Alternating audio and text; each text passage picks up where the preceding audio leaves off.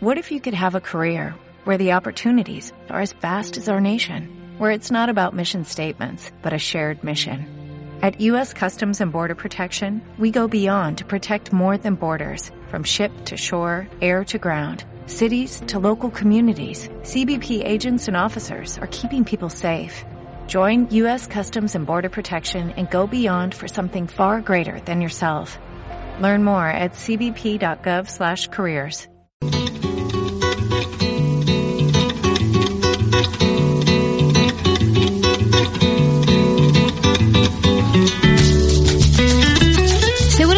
todos habéis oído eso de estar en Bavia para referirnos a alguien que parece estar como ausente. Pues bien, Bavia existe y en cierto modo hace honor al refranero popular. Está en el norte de León y su aislamiento y belleza hacen de esta comarca un lugar especial. ¿Y por qué se llama así? Parece que su origen viene de los reyes de León, que en la Edad Media, cuando querían olvidarse de los problemas de la corte, acudían a estas tierras en busca de reposo, de ocio, de caza, en fin. La verdad es que para ellos la mejor forma de desconectar de las intrigas en las que se veían envueltos en su posición. Bavia es un territorio de amplios y verdes valles surcados por numerosos ríos como el Sil o el Luna y rodeado de altas cumbres de la cordillera cantábrica y donde Peña Ubiña, junto a Ubiña la Pequeña, son las reinas indiscutibles. Bavia, con una actividad secular ligada al ganado, a la transhumancia y al pastoreo, constituye toda una invitación al retiro, al reposo, un lugar para disfrutar y huir del ajetreo que impera en nuestras ciudades. Pues una vez que te hemos puesto en antecedentes, te diremos que muy cerca de la A66, la autopista que une Asturias con la meseta, a la altura del Pantano de Luna, un paraje de una belleza difícil de igualar, se encuentra la comarca de Bavia, compartiendo vecindad con la de Luna, allá en plena montaña leonesa y con la presencia de la verde Asturias a escasos kilómetros. Bavia se divide así en dos zonas, la Alta Bavia, cuya capital es Cabrillanes, y la Baja Bavia, con San Emiliano como principal núcleo de población. Precisamente será esta población la que marque el inicio de nuestra ruta y que transcurrirá por ambas partes. El Valle de San Emiliano, surcado por los ríos Majua y Torestío, que vierten sus aguas a Luna, será nuestro primer contacto con esta tierra. Darse un paseo por San Emiliano y ver algunas de sus casas de piedra y pizarra es una buena manera de familiarizarse con la zona. La silueta de Peña Ubina, que destaca sobre su macizo, con su forma peculiar que recuerda la aleta de un pez y con sus 2.417 metros de altura, dominará el soberbio paisaje del valle que nos ocupa. Desde San Emiliano ponemos entonces rumbo norte hacia Asturias. Nuestro destino será coronar el puerto de Ventana, desde donde se divisan las mejores vistas del valle. A nuestro paso por Candeluela, a orillas de la carretera comarcal León 483, nos encontramos una interesante iglesia, uno de los mejores ejemplos del barroco rural, fechado su inicio en el año 1725. Torre Barrio es nuestra siguiente parada. Merece la pena detenerse y dar una vuelta por el pueblo y sobre todo subir hacia su ermita en lo alto de una loma una estampa muy bucólica, sobre todo en las épocas otoñales por el colorido que alcanzan los diferentes árboles de hoja caduca. Desde aquí parte una interesante ruta de senderismo que nos llevará hasta el entorno de Peña Ubina, al Collado Ronzón, y desde aquí bajar por la cercana población de Pinos hasta San Emiliano en ruta circular. Esta ruta puede prolongarse en kilómetros y horas si decidimos ir hacia la Vega de Río Tuerto o bajar por Casamieres hasta Pinos. Para los montañeros más experimentados será una gran ocasión para alcanzar la cima de este mítico pico por cualquiera de las vías que deseemos. Hay que tener en cuenta que hacer una escalada por cualquiera de las numerosas cumbres existentes va a exigir emplear un mayor número de días para recorrer la región. Si optamos por continuar en coche, nos vamos a encaminar hacia Asturias por el puerto de Ventana, en cuya cima divisoria nos vamos a detener. Desde allí tendremos amplias panorámicas de ambas vertientes, la asturiana y la leonesa, pero sobre todo de esta última que es la que más nos va a interesar podremos bajar un poco caminando por la carretera por la parte de León para disfrutar de unas vistas privilegiadas del Valle de San Emiliano en todo su esplendor y también del cordal de Peña Ubina, imponente, desafiante, se mire por donde se mire. Desandaremos camino, pero esta vez tomaremos el desvío que nos lleva hasta Torrestío, justo antes de terminar el descenso del puerto. Es esta una carretera estrecha y sinuosa, tan solo cuatro kilómetros nos separan. El recorrido transcurre ahora entre montañas, paralelo al río que da nombre al pueblo Torrestío. Aquí se termina la carretera y la sensación es la que encontraremos en Asturias.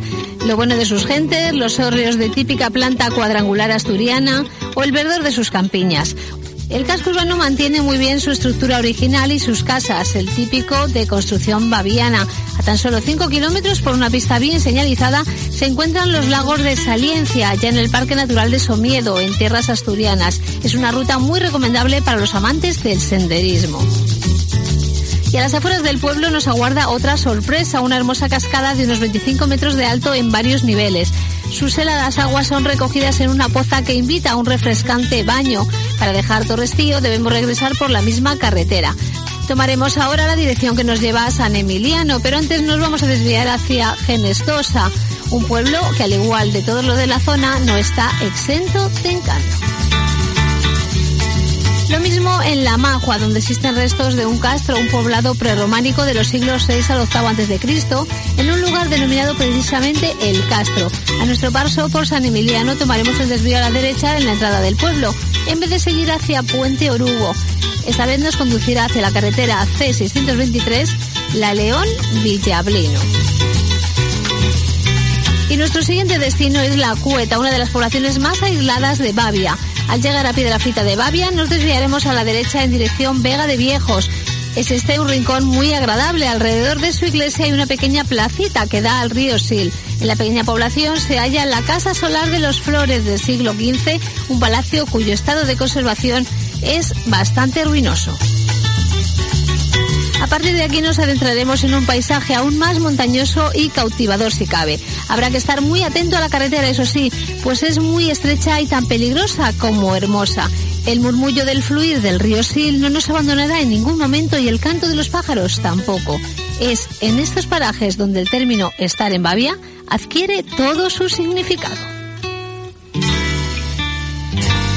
Y seguimos, seguimos recorriendo toda esta zona y en la minúscula aldea de Cacabillo nos encontraremos un magnífico rincón, la Fuente Sil a orillas de la carretera y junto a un puente de piedra. Todo el conjunto es idílico, muy bucólico. A escasos metros la iglesia, otro bello puente y más casas típicas. Tras pasar unas hoces llegamos a Quejo con su modesta iglesia de traza indefinida pero llena de encanto. Las altas montañas por techo y allá en medio un centro rural que cuenta ya con años de reputada experiencia, el Rincón de Bavia. Al fin llegamos a la Cueta, un lugar perdido donde reina la naturaleza. Definitivamente estamos en Bavia. En la cueta las casas estaban cubiertas por teitus, unos tejados de paja hasta los años 70. Hoy día han sido sustituidos por pizarra. Es aquí donde podemos ver los mejores ejemplos de arquitectura rural típica de Bavia. Casas de dos pisos, el interior dedicado a establo y el superior a vivienda, al cual se accedía directamente desde una escalera exterior. Estas casas poseían un horno semicircular, estructura que se traslada a extramuros. Destaca también el puente y las hermosas vistas desde la cuidada iglesia en lo alto del pueblo. Pues desde aquí podemos hacer varias rutas, todas ellas de gran belleza y de una dificultad de media a alta. El nacimiento del río Sil es una de las más bonitas, es circular y lleva unas 5 horas para completarla. También se pueden visitar los lagos de Somiedo y para los montañeros hay que decir que hay más de una docena de cimas que superan los 2.000 metros de altitud en un espacio muy reducido. Mortigüero, Peña Orniz, Cuetalbo, Peña Chano o Punta de Sierra. Nosotros vamos a regresar ahora hacia Pedrafita de Bavia, donde merece la pena detenerse y dar un paseo por su conjunto urbano. De vuelta por la C623, aún restan numerosos pueblos por visitar. Al poco de pasar por Cabrillanes, nos vamos a desviar a la derecha hacia La Riera y Torre de Bavia, pueblo este último de gran interés. Posee una de las iglesias rurales más bonitas de la zona y restos de una torre fortificada que perteneció a la familia de los Quiñones, los señores feudales que durante años controlaban estas tierras. Tanto Torre como La Riera son el punto de inicio natural de una de las extensiones más bonitas de la zona, Montigüero. De vuelta a la carretera general llama la atención a nuestro paso las construcciones de San Félix de Arce. Nuestro destino será ahora Río Lago, posiblemente la población más bonita de Bavia. Por tanto, un pausado paseo por la localidad se nos antoja obligatorio. Lo primero que llama la atención al entrar en Río Lago es su iglesia parroquial, que forma un interesante conjunto con las casas adyacentes. Todo el conjunto urbano está muy cuidado, sus casas de piedra y el entorno también. Existen algunas casas blasonadas, pero sobre todo destaca el Palacio de Quiñones de principios del siglo XV y restaurado hace algunos años. Constituye un magnífico ejemplo de arquitectura renacentista. El recinto está amurallado, siendo esta muralla de finales del XVI. También es conocido como Palacio de la Torre Redonda. De nuevo ya en la carretera nos detendremos en Villa Secino, cuyo casco urbano y muchas de sus casas bien merecen la pena visitarse. Sobre todo su palacio barroco, que por desgracia presenta un estado de abandono. Es una mezcla curiosa la que se da en la arquitectura rural de estas tierras. Por un lado la vivienda diseñada para uso cotidiano que se comparte con el ganado y por otro aquellas diseñadas como vivienda de uso turístico. Hay que tener en cuenta que la actividad ganadera y el turismo son los principales sustentos de esta comarca. Por último ya cruzamos de nuevo el bello rincón que es Puente Orugo, donde los ríos Torrestío y Luna unen sus aguas. Si nuestro destino va en dirección a Luna, recordar que a orillas de la carretera encontraremos la ermita de Pruneda, después de San Feliz de Bavia. Es un ejemplo de mezcla de estilos de la arquitectura rural y parece que fue mandada a construir por la familia de los Quiñones en el siglo XV. Precisamente el 15 de agosto, este verano, se celebró una importante romería en sus aledaños. Esta ermita sirve también como frontera entre las comarcas de Bavia y la no menos interesante Luna. De hecho, dejaremos ya de estar en Bavia cuando nos encontremos en sus inmediaciones. Pero Luna se merece que nos detengamos un poquito más despacio y por eso lo dejaremos para otra escapada.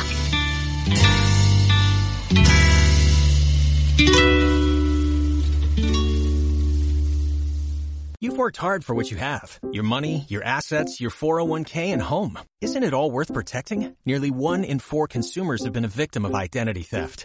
Lifelock Ultimate Plus helps protect your finances with up to $3 million in reimbursement. LifeLock alerts you to identity threats you might miss. And if your identity is stolen, your dedicated US-based restoration specialist will work to fix it. Let LifeLock help protect what you've worked so hard for. Save 25% off your first year on LifeLock Ultimate Plus at LifeLock.com slash aware. Terms apply.